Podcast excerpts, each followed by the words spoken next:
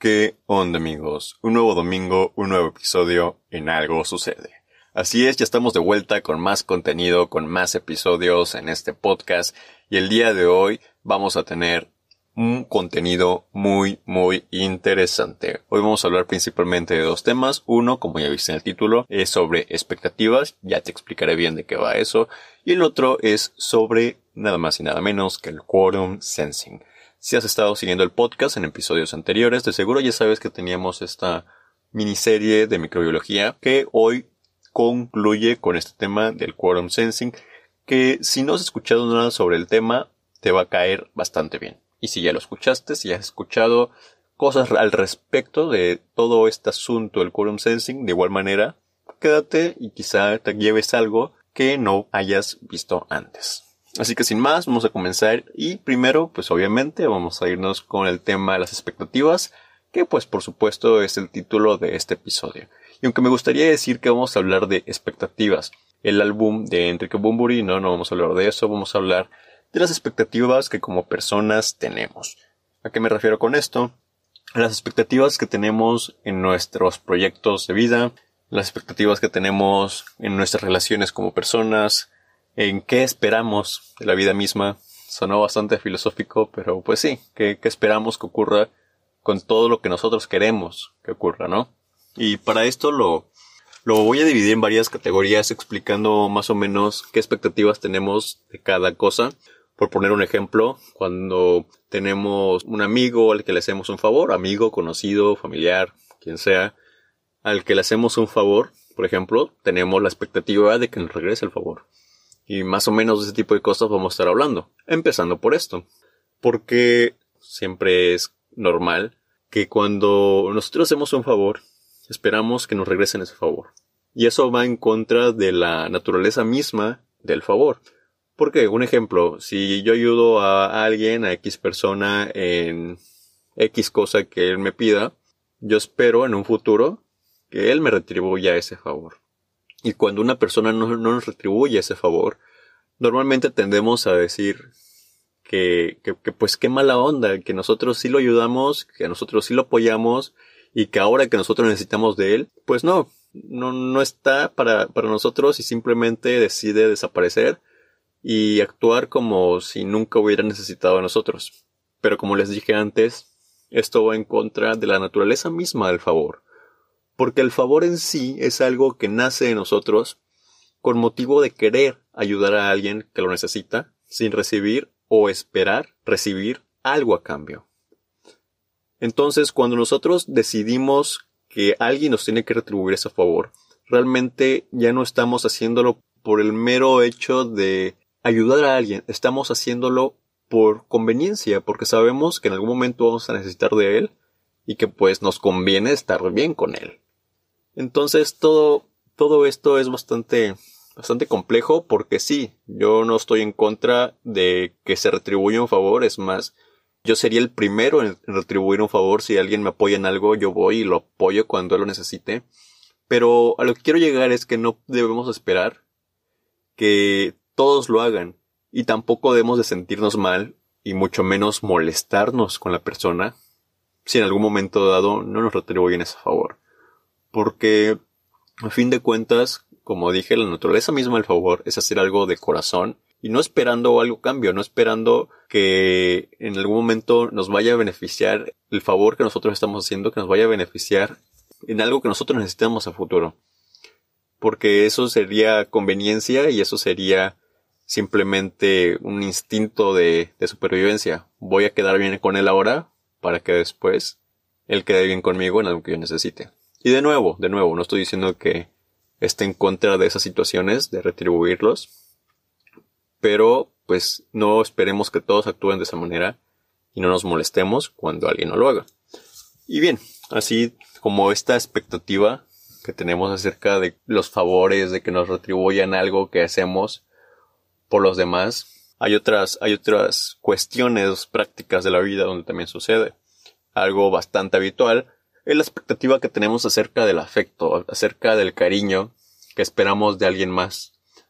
Porque, para englobar todo, todo esto a lo que yo me refiero, queremos que nos quieran como nosotros queremos que ellos nos quieran, ¿no? Suena un poco enredado, pero en otras palabras, queremos que ellos sientan un cariño en la manera en que nosotros queremos que ellos sientan ese cariño. Pero no, cada persona tiene sentimientos diferentes, cada persona se relaciona de diferente manera y nos va a demostrar su cariño de, de una manera muy, muy distinta. En el primer episodio de, de este podcast, yo les recomiendo al final del episodio Doctor House, que es una serie buenísima, una serie médica. Y en uno de los episodios de Doctor House llega un niño con, con autismo, un autismo muy, muy severo y a ser atendido por otros problemas, ¿no? Pero pues al tener autismo salía, salió el tema con los padres de, del niño, de que ellos se sentían inconformes con él, que no se sentían tan a gusto, que no sabían qué hacer con él.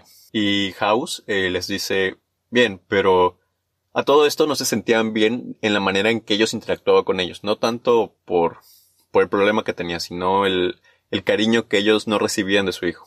Entonces House viene y les dice, ok, entonces, ¿ustedes están molestos porque creen que el niño no los quiere? ¿O están molestos porque el niño no los quiere en la manera en que ustedes quieren que él los quiera? Entonces, esto resume bastante bien el, el tema, da un, buen contexto de qué me refiero con esto. Pero, sin duda, nosotros tendemos a, a ser seres que necesitan de un afecto para cumplir con otras otros procesos psicológicos que ocurren dentro de nosotros. Toda persona, por poco que sea el cariño que, que, necesite, siempre lo va a requerir. Quizá una persona requiera para sentirse bien muy muy poco cariño o una pequeña demostración de cariño, pero aunque sea pequeña, necesita llegar al, a esa cantidad mínima de, de, de cariño, de muestras de cariño, ¿no? Muestras de, afecto, muestras de que las demás personas lo aceptan en su vida, ¿no? Entonces aquí es cuando vienen cosas que nos normalmente tendemos a malinterpretar cuando una persona nos deja hablar por bastante tiempo y nosotros decimos, sabes que ya no me quiere, ¿no?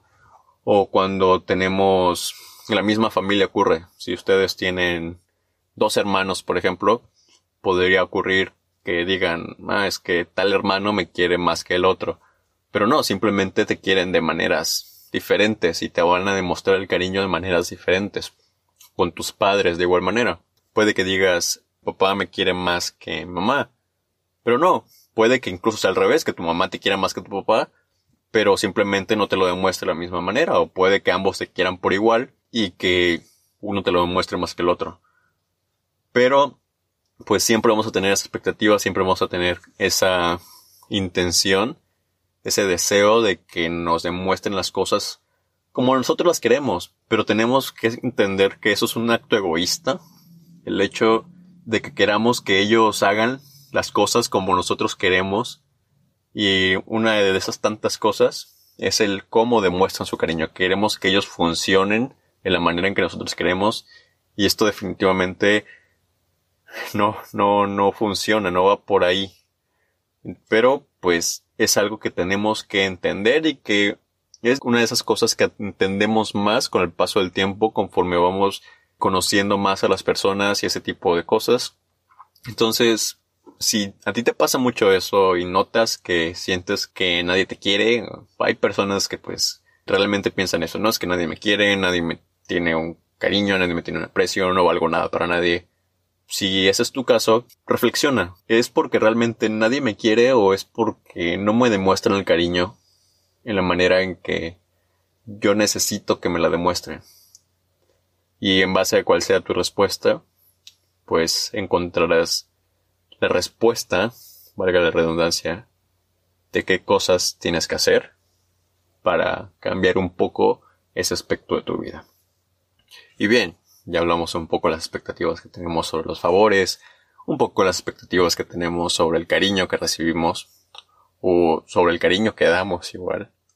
Pero otra de las expectativas que más nos duelen cuando nos damos cuenta que no siempre van a ser como nosotros queremos es acerca de nuestros objetivos en la vida en general. ¿Por qué nos duele tanto? Porque hay personas que se esfuerzan durante tantísimos años para lograr algo y al final las cosas no les salen como ellos quieren. No sé si por ahí hay alguien que quiera decir, eh, yo voy a estudiar medicina y voy a estudiar alguna especialidad, no sé, nefrología. Quiero llegar a ser un médico muy, muy reconocido, un investigador en tal lado y en algún futuro quiero dar clases en tal universidad. Pues va a trabajar para eso y si en algún momento se le cruza algún obstáculo y por ese obstáculo no es capaz de lograr su objetivo, pues le va a dar un bajón y le va a doler muchísimo y, va, a sentir que las cosas no valen nada y que, y que nada le sale como él quiere. Pero esta es, a mi parecer, una de las expectativas más difíciles de manejar. Porque estamos hablando de la vida misma. Es decir, la vida engloba tantísimas cosas. Nosotros vivimos en una una sociedad polifacética integrada por miles de personas, millones, miles de millones en todo el mundo, miles de millones de personas en todo el mundo. Y que todo ese mundo, todo ese universo de posibilidades funcione, todo el engranaje de esta sociedad funcione de la manera en que mejor nos conviene, no siempre va a suceder. Entonces ahí es donde te das cuenta que es una de las expectativas más difíciles de manejar, porque incluye eh, factores que no dependen de ti. Incluye muchas cosas que tú no puedes controlar, que están fuera de tus manos, pero que al final sí van a influir en el resultado que vayas a obtener. Entonces, así como mencionaba al principio, en el caso del cariño, de lo que esperamos del cariño, y decía que es un poco egoísta querer que nos quieran como nosotros queremos, es decir, que la persona actúe como nosotros queremos que actúe, también es egoísta y pretencioso también, poco arrogante, creer que el mundo va a funcionar como nosotros creemos que funcione. Que nuestros objetivos van a, ser logrados simplemente porque nosotros lo queremos.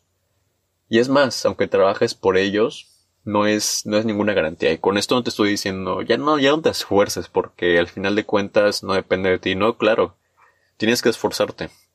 Porque si no te esfuerzas, ahí sí de plano no hay ninguna probabilidad de obtener lo que quieres. Pero si te esfuerzas, hay de dos. Puede que sí o puede que no. Pero al menos ya hay una probabilidad de que sí salgan las cosas a como tú quieres que salgan. Entonces, de nuevo, aquí el problema no es que de plano sea imposible que las cosas salgan como tú quieres. Es muy probable que salgan como tú quieres. Pero si por X o Y razón no salen como tú quieres, definitivamente no tienes por qué desilusionarte y no tienes que creer que el mundo está conspirando en tu contra y que eres la única persona a la que le salen malas cosas. Porque hay muchísimas personas a las que les va bien, a las que les va excelente. Pero también hay personas a las que sí lucharon muchísimo por lo que ellos quisieron, pero al final de cuentas no lo lograron. Entonces, aquí es muy importante tener conciencia acerca de lo que esperamos en lo que hagamos de nuestro, de nuestros objetivos, en los objetivos que tengamos, porque no, no, que no tenemos que creer que al final de cuentas todo va a suceder como queremos que suceda.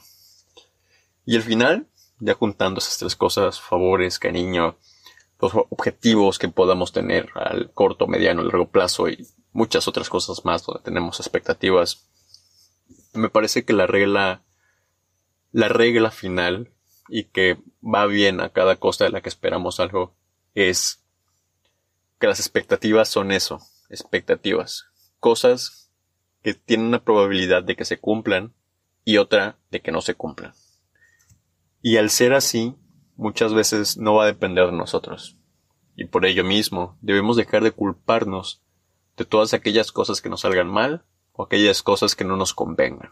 Por eso es algo bastante interesante la manera en que la psicología humana funciona para aceptar o rechazar las cosas. Hay personas que analizan las cosas de una manera y aunque les vaya mal, tratan de ver lo positivo y no, no como algo ya de resignación, como de bueno, pues ya que me queda, ya le voy a ver lo positivo, pues sí, ya no me queda otra opción más que ver lo positivo. No, hay personas que no es por resignación, sino es por convicción. El hecho de decir, bien, no me salieron las cosas, pero ¿qué puedo aprender de esto para que la siguiente lo haga mejor y tenga aún más chances, tenga aún más probabilidades de que se me salga bien? Entonces, la regla en general es esa. Entender que hay cosas que no dependen de nosotros, que dependen o de otra persona o de todo un mundo y que el resultado, por más que quieras asegurarlo, siempre va a ser incierto. Así que lo dejo, piénsalo, analízalo y pues igual estoy abierto a escuchar tus opiniones sobre el tema. Ahora sí, cerramos esta parte de las expectativas y nos vamos con el fin de esta miniserie de tres episodios de microbiología. Hoy nos vamos con Quorum Sensing. De los tres temas que, que hemos mencionado, este es sin duda mi tema preferido. Es el tema que de repente sí, me hace pensar, oye, la, la biología molecular es bellísima. Hubiera estudiado biología molecular, pero no, no, no, no. Es es un tema fantástico y igual, así como mencionamos en el episodio anterior, la manera en que los bacteriófagos, estos virus, entre comillas, se comen a las bacterias, están ayudando a hacer una terapia conjunta con los antibióticos para eh, vencer a aquellas bacterias que cada vez están volviendo más resistentes a los antibióticos. Esta opción del quorum sensing también es una investigación que está avanzando muy fuertemente en ese campo actualmente ya hay muchísimas bacterias que se están volviendo resistentes al, a este tema de los antibióticos y esta, este asunto del quorum sensing es muy importante y muy prometedor al respecto. Va a ayudar muchísimo, aún falta investigación por concluir, pero va a ayudar muchísimo a combatir el efecto que estas bacterias están teniendo sobre los antibióticos. Así que, sin más, ya te voy a hablar más, más del tema. Primero dirás, bueno, ya me, ya me mencionaste como 20 veces el quorum sensing, pero ¿qué es? Bueno, en español es la percepción del quórum. Esta percepción del quórum, este quorum sensing, es, digamos, un mecanismo de regulación de la expresión en respuesta a una población celular, a una densidad de población celular. Eh, las células que están involucradas, al principio te hablé de bacterias, pero realmente porque es el campo donde más se está estudiando este fenómeno, pero realmente se aplica a muchísimas otras células. Las células involucradas producen eh, sustancias que se llaman autoinductores. Estos autoinductores sirven como una señal química para inducir una expresión colectiva. Y aunque ahorita te voy a explicar más eh, este concepto, te lo voy a ir desmenuzando, pues ya te pudiste ver hecho una idea de, de qué va este, este tema. Bueno, de acuerdo a la definición podemos entender dos cosas. Primero, que el quorum sensing es el responsable de que un conjunto de células independientes, o en este caso bacterias, que un conjunto de bacterias independientes, se junten y desarrollen comportamientos sociales coordinados. Las bacterias, por otro lado, también podemos concluir que las bacterias utilizan circuitos de comunicación del quorum sensing para regular muchísimas, muchísimas actividades fisiológicas, como sus actividades virulentas, por ejemplo, que no tienen nada que ver con los virus, pero bueno, sus actividades virulentas. Dicho esto, podemos entender principalmente que las bacterias no son nada tontas, no, no son nada tontas y saben que solitas no pueden. Entonces, ahora sí, ya explicándote un poquito más con peras y manzanas este asunto. Así midas unos 54 y te sientas una enana o un enano, tu cuerpo es muy grande, muy muy grande en comparación con una pequeña bacteria. Y si una pequeña bacteria entra a tu cuerpo, esa bacteria por sí misma entiende y sabe que no va a poder atacar ella sola a todo, todo, todo un organismo, a todo tu cuerpo y no va a ser capaz por sí misma de generar toda la infección. Entonces, no es nada tonta, es bastante inteligente y dice, bien, si no puedo, yo sola, voy a trabajar en equipo. Voy a esperar que vengan otras compañeras, bacterias, y entre todas, todas juntas, vamos a atacar al organismo entero. Entonces, está la bacteria, espera que lleguen otras bacterias afines a ella, y se empiezan a juntar, se empiezan a juntar, y eh, las bacterias poco a poco van secretando estos autoinductores. Estos son autoinductores de los que ya les comentaba, actúan como una señal, actúan como un medio de comunicación entre las bacterias. Entonces todas las bacterias están comunicando y al final ya cuando hay quórum, ya cuando hay suficientes bacterias, ya cuando hay un, número poblacional de bacterias suficientes empiezan, lo digamos así, entre comillas, a votar y a decir, oye, yo, yo creo que ya estamos todas, todas juntas y ya tenemos una cantidad suficiente para atacar a este individuo. O puede que algunas digan, no, saben que todavía no, todavía tenemos que esperar un poco más a más bacterias, a más colegas para finalmente atacar todas juntas. Pero, pues, sea cual sea la respuesta, sea que actúen en ese momento o sea que se esperen un poco más, el quorum sensing es un mecanismo de comunicación, como lo decía, celular, en este caso bacteriana. Entonces, vienen, se comunican y ya deciden en conjunto cómo van a actuar. Entonces, entendiendo esto, de que es un mecanismo muy importante para la expresión de ciertas actividades eh, fisiológicas. ¿De qué manera el quorum sensing nos ayuda? ¿Por qué es tan, tan importante? Bien, su importancia, como les mencionaba un poco al principio, es ayudar a los antibióticos que están perdiendo actualmente efectos contra ciertas bacterias que se han vuelto muy resistentes. ¿Y de qué manera? Impidiendo su comunicación. Se voy a poner un ejemplo de qué manera actuaría el quorum sensing en conjunto con un antibiótico. Cuando yo estaba en la carrera en odontología, realicé una investigación, hice una presentación sobre la Porphyromonas gingivalis. La Porphyromonas gingivalis es una bacteria que es conocida principalmente por generar la enfermedad de la periodontitis. Entonces, esta enfermedad periodontal poco a poco va evolucionando y en casos ya graves, crónicos, casos avanzados, puede incluso derivar en la pérdida de piezas dentales. Entonces, si tú desarrollas una periodontitis y lo dejas mucho, mucho tiempo, va avanzando, se va desarrollando, se vuelve crónico, avanza demasiado y puedes llegar a perder la dentadura de una manera irreversible. Entonces, eh, en la boca tenemos lo que se llama la placa dental. La placa no es otra cosa que un biofilm. En los biofilms, en las biopelículas, se presenta un ambiente muy adecuado para que las bacterias sobrevivan. ¿Por qué?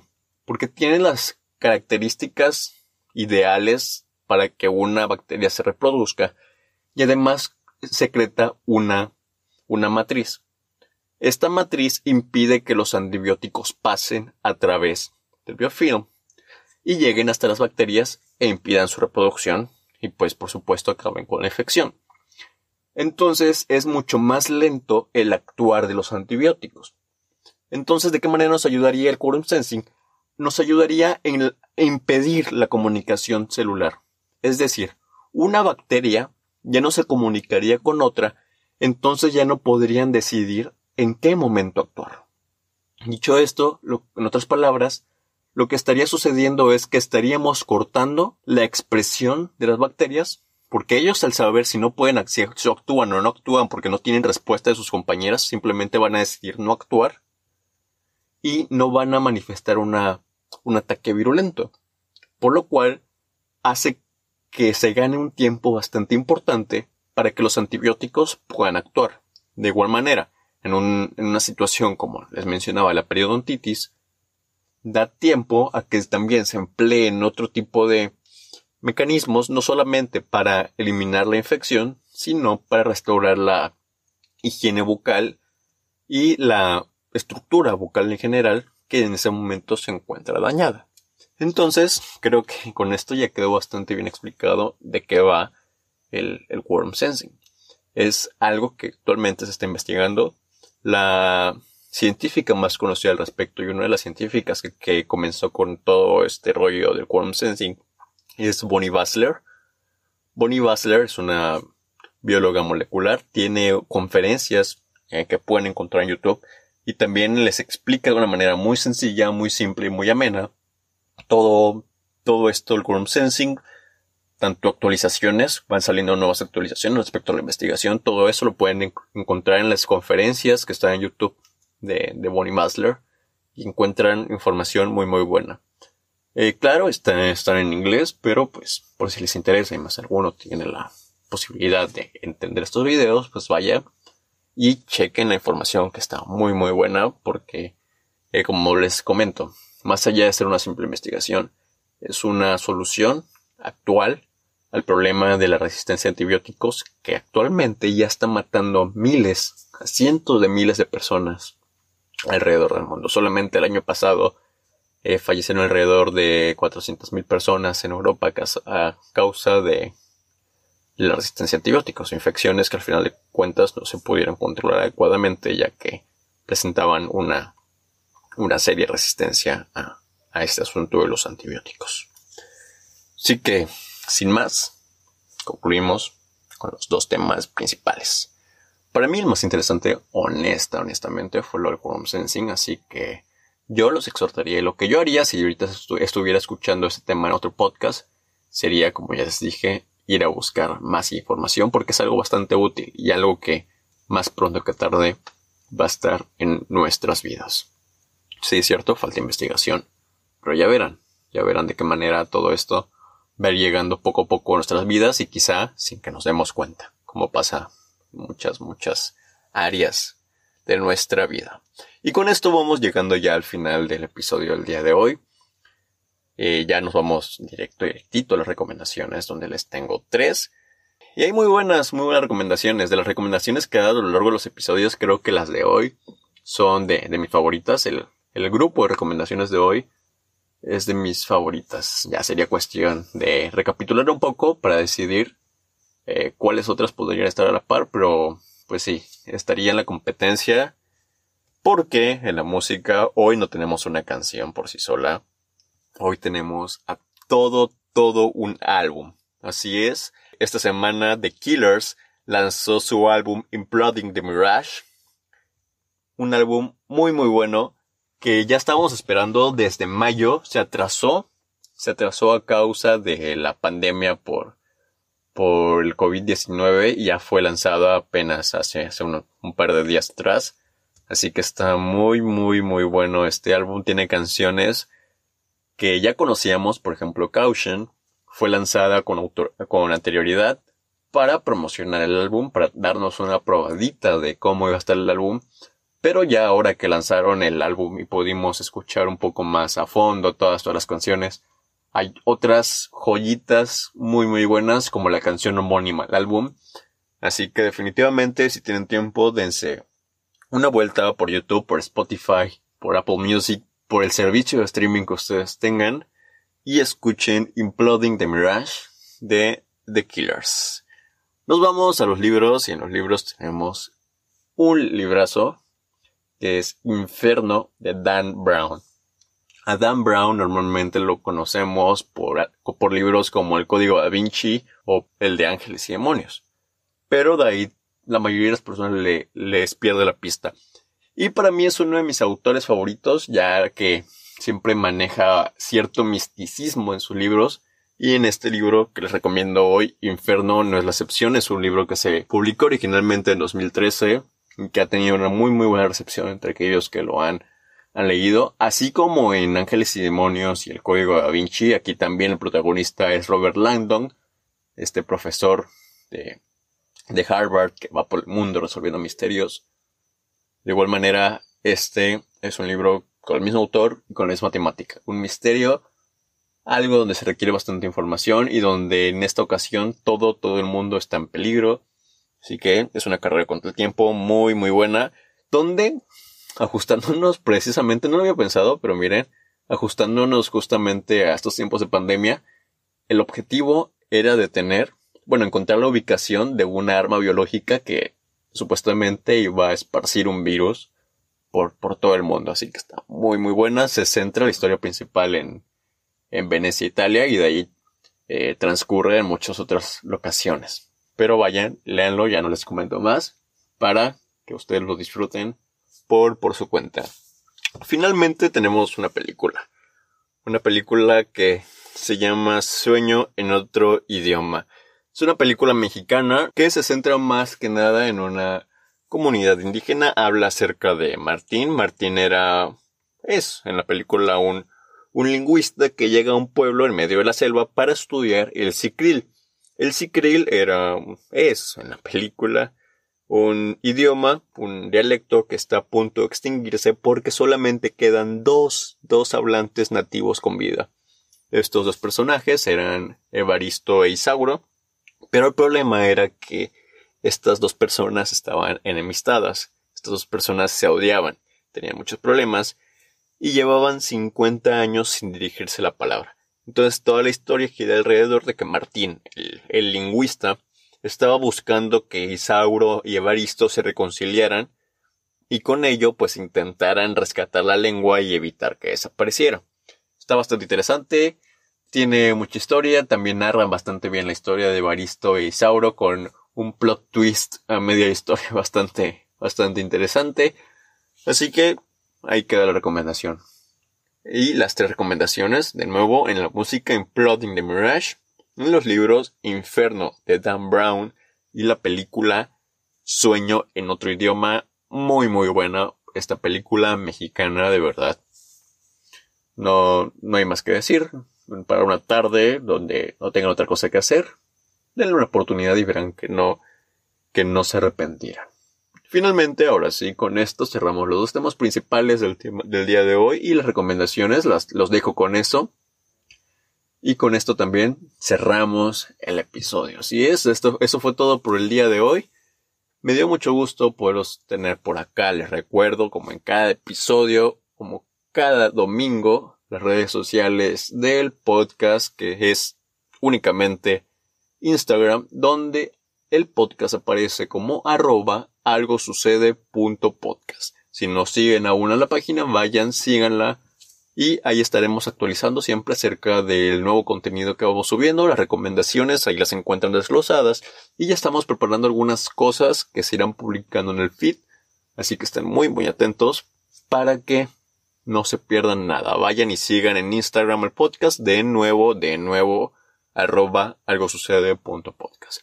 Me dio mucho gusto poderlos tener por aquí, poder saludarlos y poder tener la oportunidad de que ustedes me den su tiempo y me escuchen. Les agradezco de corazón que se hayan dado una vuelta por el podcast. Me despido. Yo soy Alberto Prado. Hasta el próximo domingo. Bye.